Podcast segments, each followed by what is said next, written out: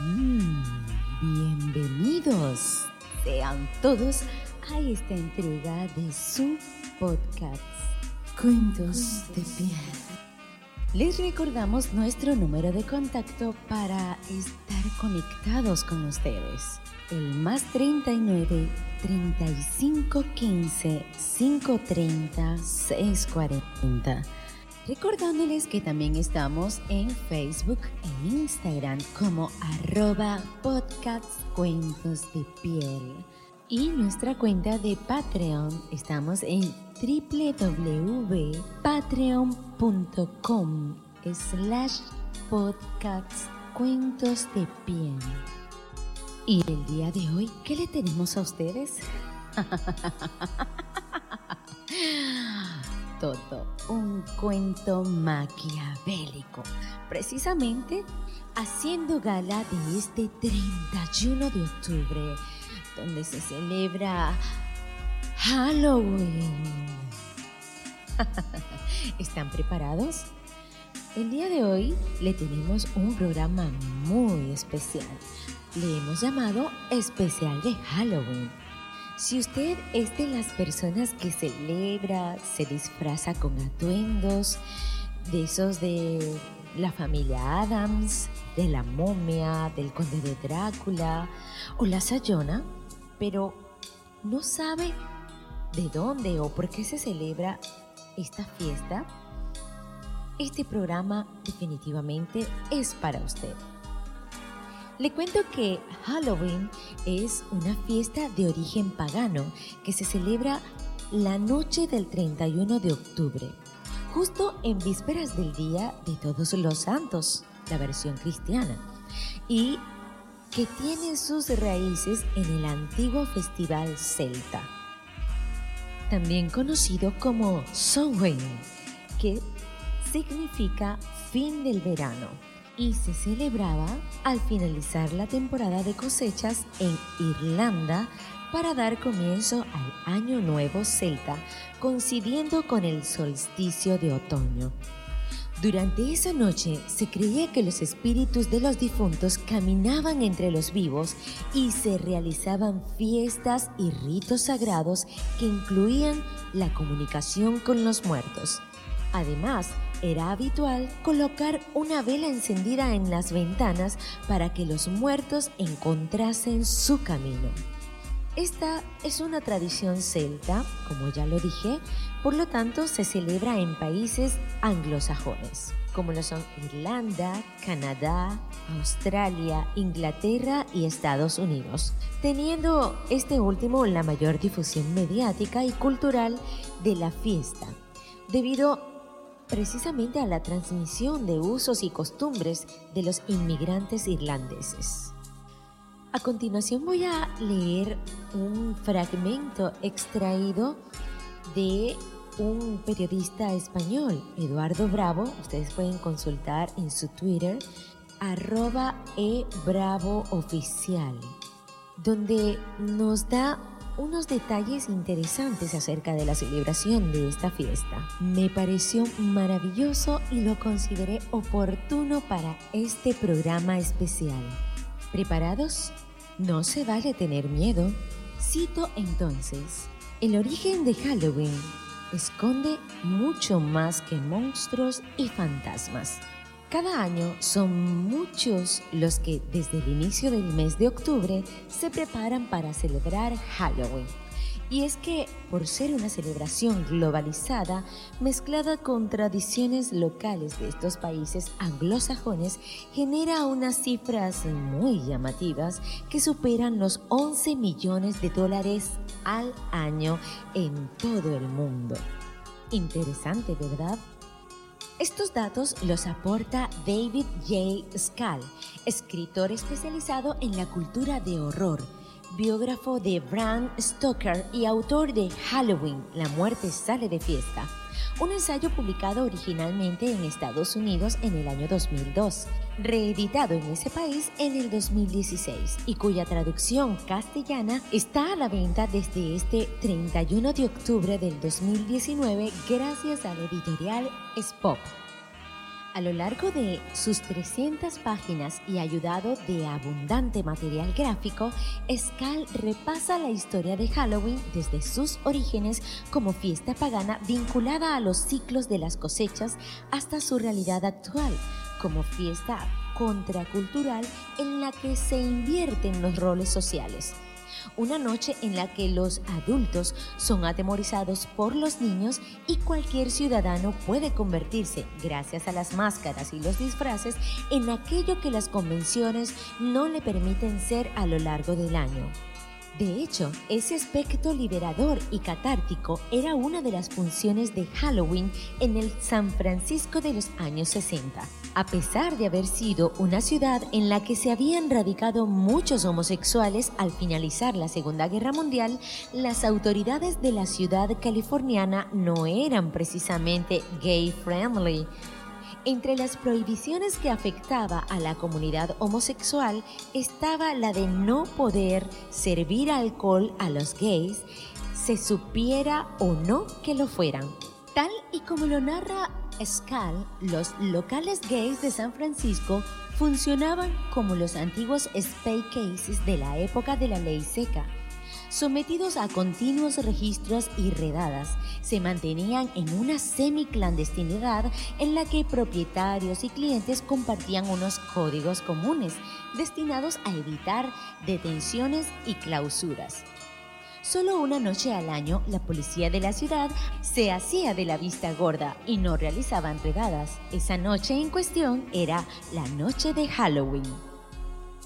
Esa actitud por parte de las autoridades hizo que el colectivo gay de San Francisco celebrase con especial intensidad esta fiesta en la que, además del intercambio de roles o el asumir otras personalidades, también juega un papel fundamental la muerte, que durante la década de los 80 estaría muy presente en la comunidad homosexual debido a la aparición del SIDA. El vínculo entre el público gay y Halloween fue tan estrecho que no tardaron en aparecer grupos de fanáticos decididos a aguarle la fiesta. Alborotadores homófobos irrumpían en los desfiles de carrozas para golpear violentamente a los participantes y predicadores religiosos organizaban rezos colectivos por la salvación de unas almas que ellos consideraban abocadas al infierno. Cuando las oraciones no eran suficientes, esas congregaciones construían lo que se conoce como casas encantadas, recintos efímeros en los que los visitantes recorren diferentes estancias dándose de bruces con vampiros, momias, fantasmas y otras criaturas. La diferencia era que en estas casas encantadas confesionales los personajes eran adolescentes embarazadas que morían por someterse a abortos clandestinos, fetos sanguinolentos, novios que se suicidaban desbordados por la situación, yonkis decrépitos y, como no, homosexuales víctimas del SIDA y otras enfermedades de transmisión sexual. Cóctel tan truculento que otras asociaciones religiosas exigieron a las autoridades que tomaran cartas en el asunto e impidieran a esas congregaciones participar de Halloween de esa manera. Según cuenta Scal, en Halloween, la muerte sale de fiesta, las casas encantadas comenzaron en los años 70, justo en el ámbito universitario inspiradas por la atracción Haunted House, inaugurada en Disney World en 1969. En esencia, eran una forma sencilla de conseguir dinero por parte de sus promotores y facilitar que los chicos y chicas del campus vivieran o tuvieran una excusa para pasar un rato abrazados en la penumbra. Dato interesante, siempre el sexo tiene que ver en el asunto. Y así, mientras superaban juntos el miedo que les provocaban los espantos y los monstruos. Sin embargo, el éxito de la propuesta hizo que surgieran empresas dedicadas a construir esas instalaciones para las fraternidades y que también se sumaran a ella las marcas comerciales. Fue tanto así que consideraron que gastar decenas de miles de dólares en esas casas del terror podría ser un óptimo reclamo publicitario. No obstante, la comercialización de estas propuestas, surgidas originalmente de la iniciativa espontánea de los fans de Halloween, provocó que la fiesta se volviera más políticamente correcta, con objeto de resultar lo más amable posible al mayor número de personas. De este modo, desde algunas universidades se instó a los estudiantes a que no vistieran disfraces que pudieran ofender a las minorías, etnias o colectivos desfavorecidos. Por su parte, las grandes corporaciones se replantearon a raíz de los sucesos como los del 11 de septiembre si era comercialmente conveniente participar de una festividad que, por mucho que se endulce con caramelos, está estrechamente relacionado con la muerte y con los fantasmas.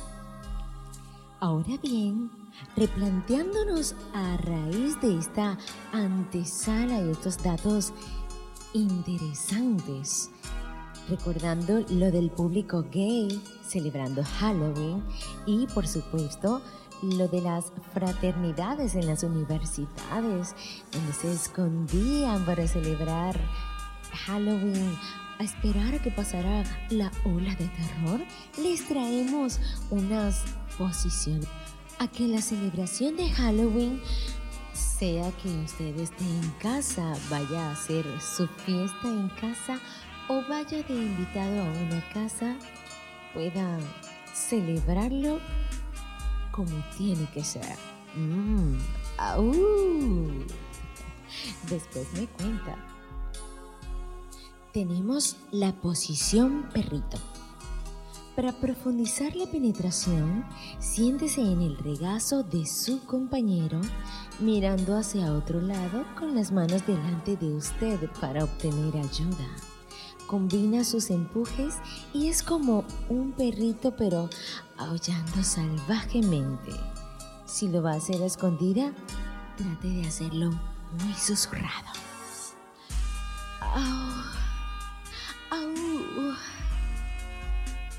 Siguiente posición. El juego de poder. ¿Ya llevas los disfraces? Así que descubre el juego de roles. Intenta un desequilibrio de poder. Como un villano que captura a un superhéroe o un investigador privado que tiene sociedad sobre alguien realmente malo. Coordina tus disfraces con anticipación para que disfrutes de la fiesta de Halloween y del dormitorio. Conocer la diversión que tendrás más tarde hace que la fiesta en casa sea antes de los juegos preliminares. El siguiente juego o posición le vamos a llamar la fiebre del azúcar. Deje que su pareja haga un truco o trato en su cuerpo, colocando pequeñas cucharadas de lubricantes con sabor donde quiera su boca. ¿Le doy un dato? Las nuevas opciones con sabor son mucho mejores que la grosera fresa de antaño y vienen con sabores de postre y café, como el tiramisú. Elija un lubricante seguro para condones y juguetes, también conocidos como a base de agua. Y puede llevarlo más allá si tú quieres. La próxima posición o juego le vamos a llamar truco o trato. Ponga los dulces en el cuerpo de su pareja como si lo estuviera poniendo en una bandeja. Coloque algo llamativo. Puede jugar con su creatividad. Puede colocar tiras de color azul o tira de encaje. Si usted se lo va a hacer a él, puede colocar algo que le guste de él, puede ser una corbata. Puede colocar piezas de chocolate en su lengua y sostenerlos contra la parte interior de su eje mientras desliza su boca hacia arriba y hacia abajo. También puede usar algo de menta o canela y así tener sensaciones más intensas. Pero pregunte primero, no todos aprecian las especies sorpresa. Utilice su lengua para esparcir las especies alrededor de sus genitales. Recurra al juego. Si quiere truco o si desea trato, que su lengua jale las tiras que va a usar y así hacer un anillo de gallo improvisado. Luego puede picarlo con cuidado. Mm. Posición número 5. La araña. Sienta su trasero en una silla ancha. Colóquese en una posición un poco subida para que esté frente a él. Apoyando los pies en la silla de ambos lados del trasero, envuelva sus brazos sin apretar alrededor de sus hombros y permítale apreciar las hermosas imágenes. Mézclelo con largos y dulces besos. Abra y cierra las rodillas como mejor le parezca. Consejo profesional. Después, no los mates ni los comas como haría una araña real. Posición número 6. El amarre de Twizzler. Salga de la etiqueta con un paquete de Twizzlers o una soga de dulces, atando una cadena de ellos para unir las muñecas de su compañero. Colóquelos sosteniendo sus muñecas hacia abajo para recordarle quién es el que manda. Obviamente, consienta primero antes de usar todas las sogas de dulces. Cuando esté listo para permitir que le toquen, solo muéstrelo. Mm, sexo más merienda, muy conveniente a la hora de pedir dulce o truco. La siguiente posición o juego se llama The Cave Crab. Es hora de hacer que esa cama se mueva. Su compañero levanta su trasero de una manera muy primitiva. Lo que necesita ahora es una posición que le permita a ambos acariciar lo que sea que sea necesario para estimularles mientras se miran lujuriosamente el uno al otro. Pruébalo a la luz de las velas para obtener el fuego extra. Mmm, buen provecho. Posición número 8. El beso del vampiro. Mm. Recuéstese sobre la encimera de la cocina. Pase la pierna alrededor de su compañero y eche la cabeza hacia atrás para revelar una zona erógena poco apreciada. ¿De qué se trata? Pues sí, de su cuello en ese instante, agarre su trasero, apriételo y jálelo más profundo mientras le besan y chupan su cuello desnudo. Ah, la capa es opcional, pero seamos realistas. Esto es muy recomendable. La sensación es oh, indescriptible. Mm. Posición número 9 la cerveza del brujo.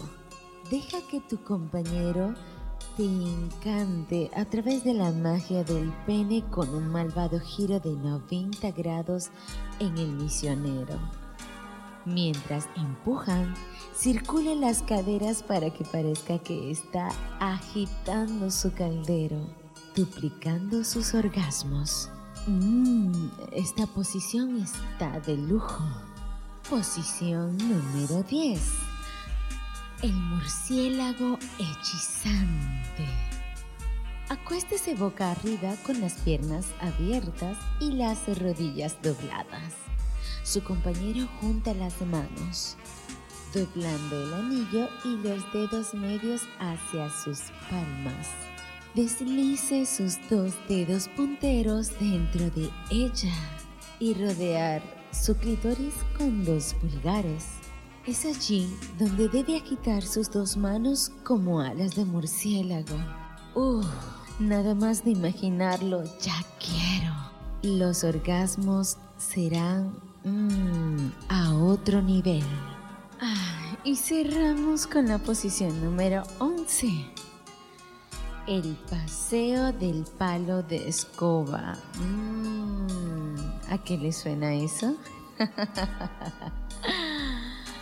Haga que su pareja se acueste sobre una superficie estrecha y resistente, como una mesa de café. Ajá.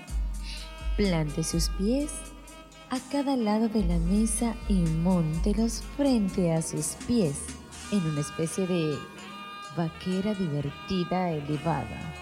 Lanza un hechizo sobre los ojos apoyando las manos sobre sus piernas e inclinándose hacia adelante. También puede inclinarse hacia atrás o inclinando la pelvis para cambiar las sensaciones. Rodea tus caderas o sea, muévela de manera circular, como si estuvieras revolviendo un caldero para obtener un poco de hocus pocus. ¿Qué le pareció? Muy educativo, ¿verdad? Ahora le vamos a dar de regalo una entrevista que tuvimos con una hermosa chica. Ella es mexicana y la vamos a llamar la Bella del Cuento. A propósito de el relato que vamos a escuchar, que es el relato de la Sayona, pero vamos a comenzar con el relato de la Bella. Y así tendremos en este espacio el relato de la Bella y el relato de la Bestia para cerrar con broche de oro este Halloween 2019.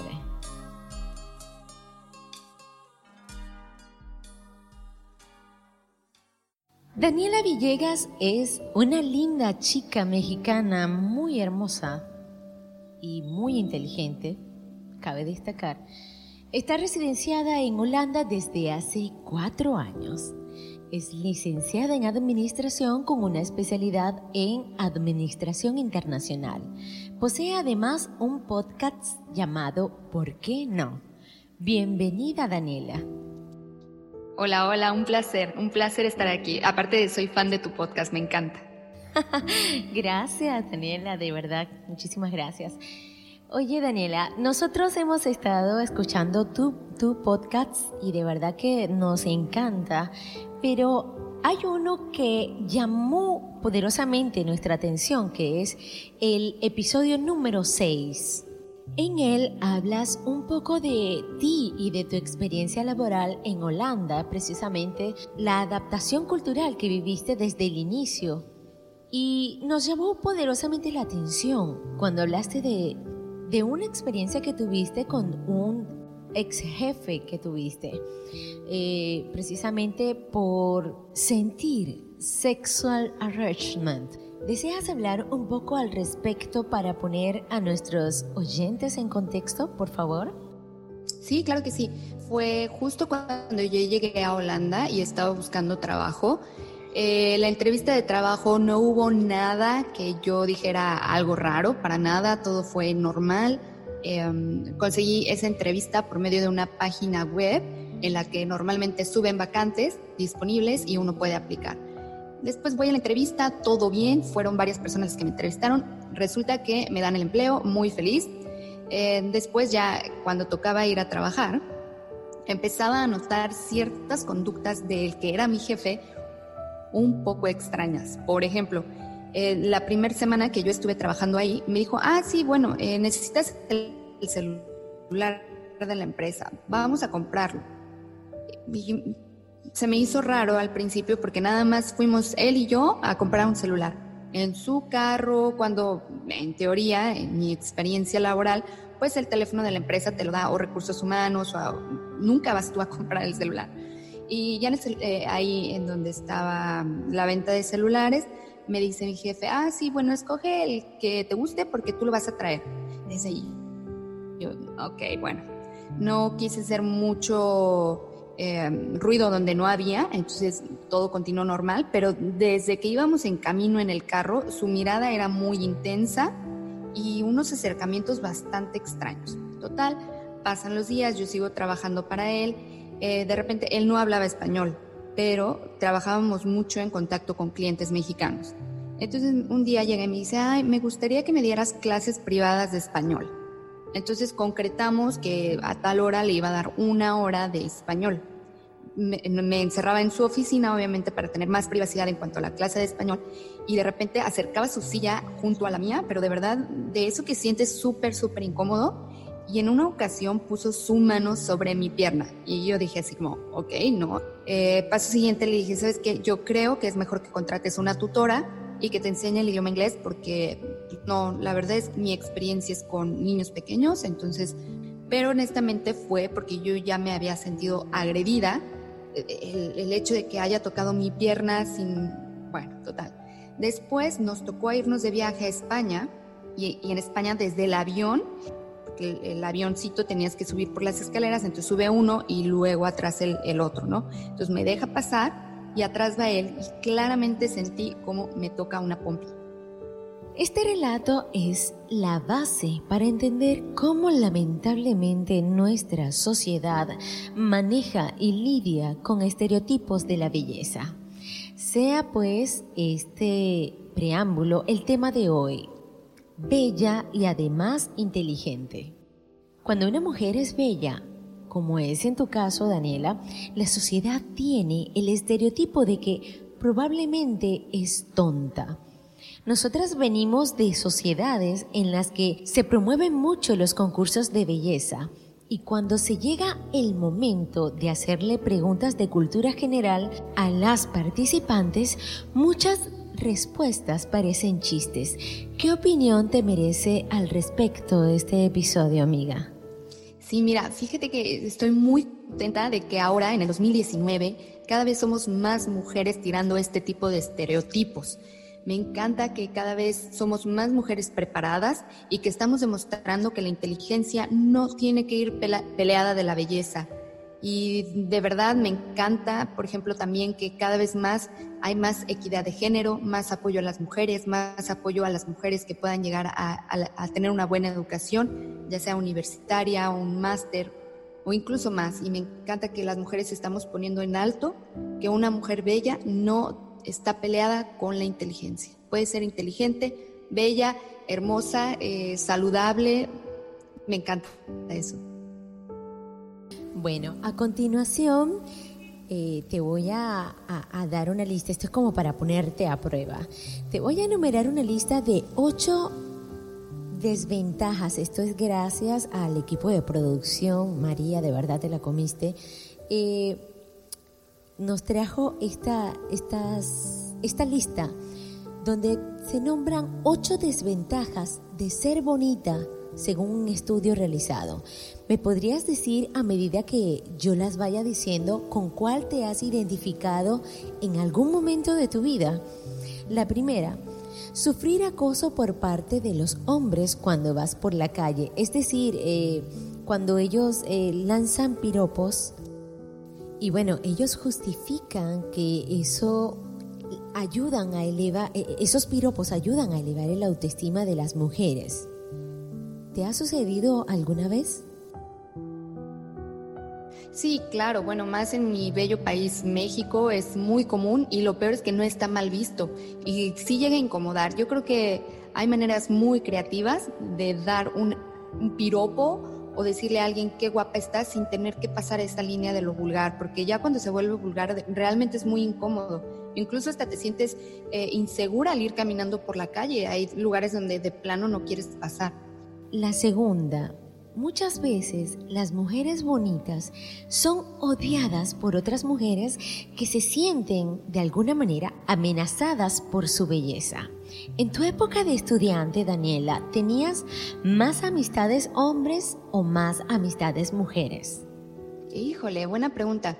Al principio, no te voy a mentir, sí llegué a sentir cierto rechazo de mis compañeras de salón eh, puede ser, como tú dices, gracias por considerarme bella, puede ser por la belleza o incluso también por una cuestión intelectual, no es por nada, pero siempre fui de las de 10 en la escuela. Entonces, sí, un rechazo, pero eres tú misma quien te abre las puertas en este mundo. Así es que al final del día tuve muchísimas amigas mujeres y muchísimos amigos hombres, pero considero que fue por mi forma de ser y, y mi forma de demostrarle al mundo quién soy, mucho más que, que un aspecto físico.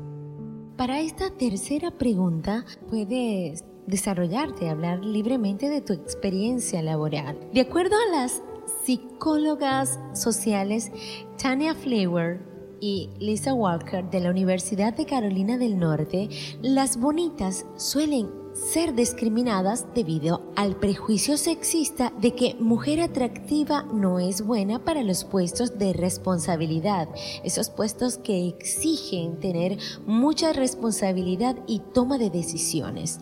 En tu caso, pues es totalmente falso según el episodio número 6 de tu podcast, donde comentas algunos de tus puestos de trabajo donde has ejercido y los cuales han sido bastante importantes.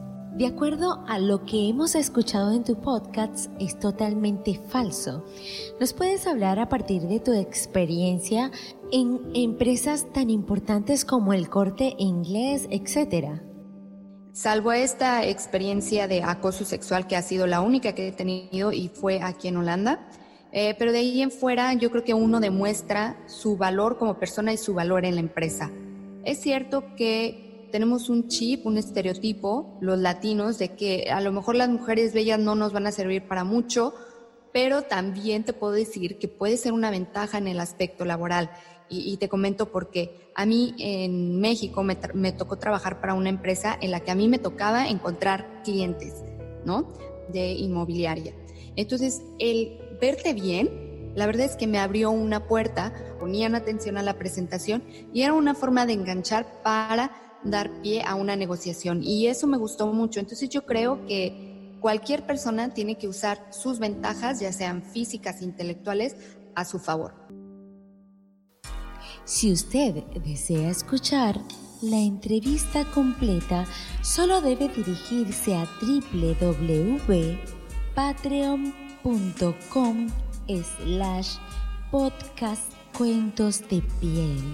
Se suscribe y tendrá el acceso a todas nuestras entrevistas especiales. A continuación, el relato del día de hoy. Un relato a propósito de las festividades de Halloween. El relato de la Sayona. Algunos decían que era un grito, otros un lamento y muchos siempre insistieron se trataba de un alarido que helaba la sangre.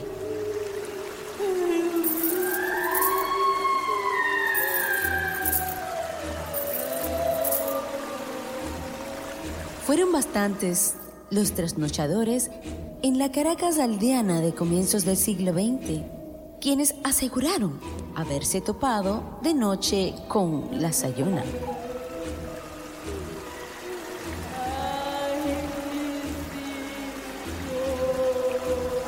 Tal fue el caso de un tal Severino Parra, quien cierta madrugada y tras haber estado bebiendo en uno de los bares que existían en el antiguo silencio, se encaminó rumbo a su casa en San José.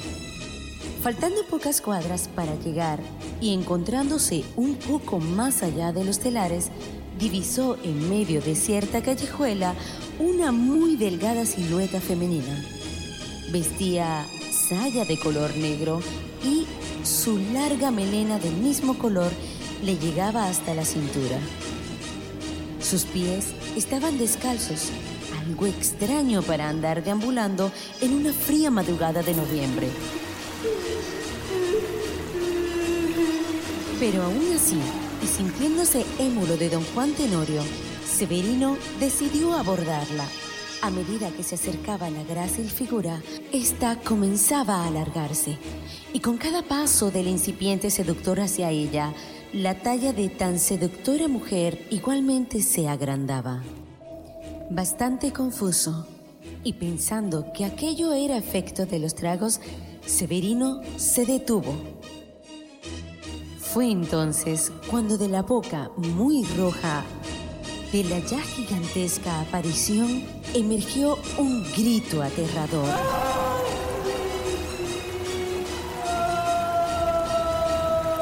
Se ignora cómo reaccionó Severino Parra ante aquello, pero es bien seguro que debió quedar totalmente sobrio de inmediato.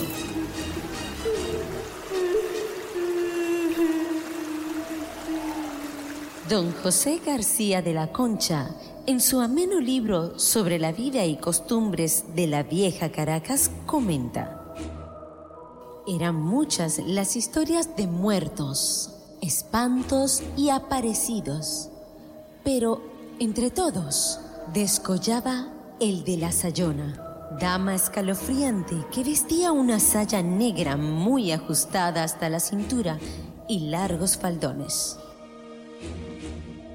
En la vieja Caracas de solitarias y mal iluminadas calles nocturnas, muy aptas por cierto para historias del más allá, abundan las hipótesis sobre cuál era el origen del mito de la Sayona. Una de tantas sostenía que se trataba del alma en pena de cierta dama española, tan fogosa como atractiva quien durante la época colonial había sido sorprendida por su esposo, un rico hacendado, haciendo el amor en los establos de la mansión con uno de los esclavos negros. Aquel sirviente fue ejecutado sumariamente e igual suerte corrió la bella adúltera. A pesar de que imploró misericordia a nombre de sus hijos, suplicando que antes de quitarle la vida a ella le permitieran verlos por última vez. Petición que le fue negada por el marido burlado, quien, para hacer más dolorosa su muerte, le hizo saber que los inocentes niños serían igualmente ajusticiados, ya que, sabiéndola ahora una vulgar ramera, no tenía cómo saber si aquellos hijos eran suyos o productos de otros actos adúlteros que ella habría cometido. De ser cierto lo anterior, es bastante probable que a partir de entonces surgiera el mito de una madre fantasmal recorriendo enloquecida calles y caminos después de medianoche en búsqueda de sus hijos asesinados. Se podría pensar que ya bien entrado el siglo XX y con el advenimiento de la modernidad, esa leyenda de la Sayona perdiese vigencia. Y así parece haber sido, por lo menos en el área capital, aunque no en zonas rurales del interior. Tal y como lo atestiguan adultos mayores habitantes de las zonas aledañas, donde aseguran haber tenido encuentros nocturnos con seductoras féminas, quienes inesperadamente se agigantaban.